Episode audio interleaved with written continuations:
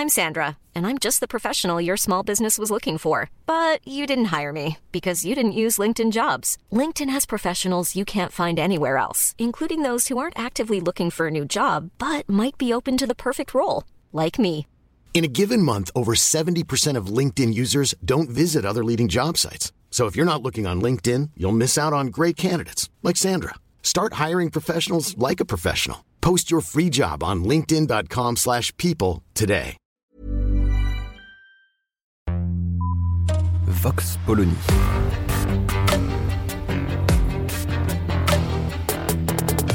L'actualité vue par la directrice du magazine Marianne, Natacha Polony.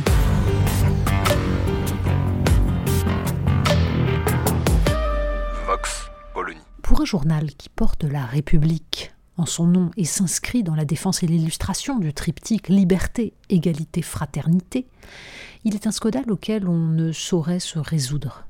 Celui d'une école qui perpétue, voire amplifie les inégalités sociales. Il faut le clamer, le hurler. L'école républicaine condamne désormais les enfants de pauvres à être pauvres à leur tour. Pas tous, bien sûr, mais une majorité. Et c'est inadmissible. Aussi, quand un organisme comme l'Observatoire des inégalités, financé par des collectivités territoriales, des fonds publics, entend proposer dans une note de son directeur un moyen de réduire cette fracture, on ne peut ni ne doit balayer cela d'un revers de main. Surtout quand la note est aussitôt relayée par le café pédagogique, site consulté par nombre de jeunes professeurs. Que dit la note en question? Que l'apprentissage précoce de la lecture est le fait de familles aisées lancées dans la compétition scolaire, que l'accès à la lecture est plus difficile pour des enfants ayant moins de vocabulaire, ce qu'écrit depuis des années notamment dans Marianne le linguiste Alain Bentolila cité par la note. Conclusion Reculons d'un an l'apprentissage de la lecture parce que la lecture dès 6 ans n'a aucune utilité d'un point de vue éducatif, mais a pour effet de mettre très vite en situation d'infériorité les jeunes enfants des classes populaires. Comme chaque fois, L'auteur de la note, Louis Morin, directeur de l'Observatoire, déplore le fait qu'un pays comme la France reste arc-bouté sur ses traditions et se montrera incapable d'une telle innovation. Les élitistes et les conservateurs seraient majoritaires pour bloquer tout progrès. La rhétorique minoritaire a deux objectifs. Elle offre le vernis de l'esprit de résistance et permet d'accuser les autres du désastre en cours.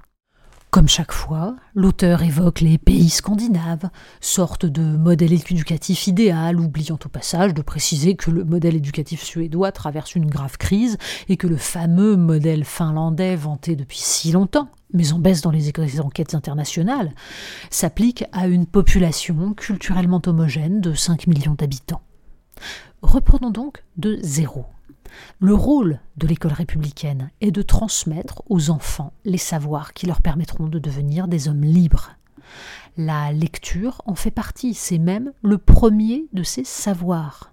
Le rôle de l'école n'est pas de faire disparaître par magie les inégalités sociales, mais l'égalité est un bénéfice secondaire d'une école qui joue son rôle puisque les enfants issus de milieux défavorisés peuvent y développer tout leur potentiel et donc sortir de leurs conditions par leur mérite. Depuis que l'école s'est fixée comme objectif premier de lutter contre les inégalités sociales, et Papendiaï n'est que l'énième ministre à enfourcher ce cheval de bataille, elle devient de plus en plus inégalitaire. Pourquoi? Parce qu'elle suit exactement le raisonnement de Louis Morin, selon lequel, en reculant les apprentissages, on va donner plus de temps aux enfants défavorisés. L'enseignement des mathématiques a ainsi été détruit dans l'indifférence générale. Dans les années 1960, on enseignait les quatre opérations fondamentales dès le CP, étant entendu que la multiplication est une somme d'addition et qu'il y a une logique à comprendre ces mécanismes ensemble. En 2008, les nouveaux programmes de primaire ont tenté de réintroduire cet enseignement dès le CE1 les lobbies de la pédagogie constructiviste, l'enfant construit lui-même ses savoirs, ont dénoncé cette mesure comme fasciste. Rappelons également que la méthode globale ou idéovisuelle d'apprentissage de la lecture a été inventée aux États-Unis dans les années 1930 par des gens qui s'inquiétaient de voir que les enfants de bourgeois apprenaient à lire alors que les enfants d'ouvriers ne faisaient que déchiffrer sans accéder au sens. Conclusion Supprimons le déchiffrage et allons au sens. Bilan des générations d'enfants illettrés, peinant dans des textes simples, et des querelles dans lesquelles de prétendus pédagogues accusaient les lanceurs d'alerte de défendre un privilège bourgeois, alors qu'eux parlaient au nom des sciences de l'éducation jusqu'à ce que des neurologues d'abord, des sociologues ensuite, démontrent que la méthode syllabique est plus efficace, en particulier chez les enfants issus de milieux défavorisés. Nul n'empêchera la compétition malsaine de familles bourgeoises obsédées par la réussite. Et la France nourrit cette névrose d'autant plus que son école est en échec.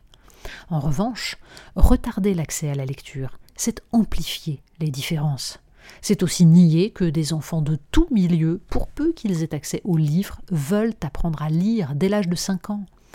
Cependant, ne nous arrêtons pas en chemin.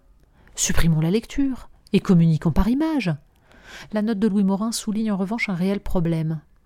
Le refus de tenir compte des différences de maturité et de développement de chaque enfant. Mais c'est justement une conséquence de la suppression du redoublement par nos bienveillants pédagogues. Tant que la sociologie et les sciences de l'éducation serviront de fauner à une idéologie qui nie le besoin de chaque enfant d'être stimulé et croit effacer les inégalités en détruisant le thermomètre, nous sacrifierons des générations entières et ce sont les pauvres qui continueront de trinquer. Vox Polony.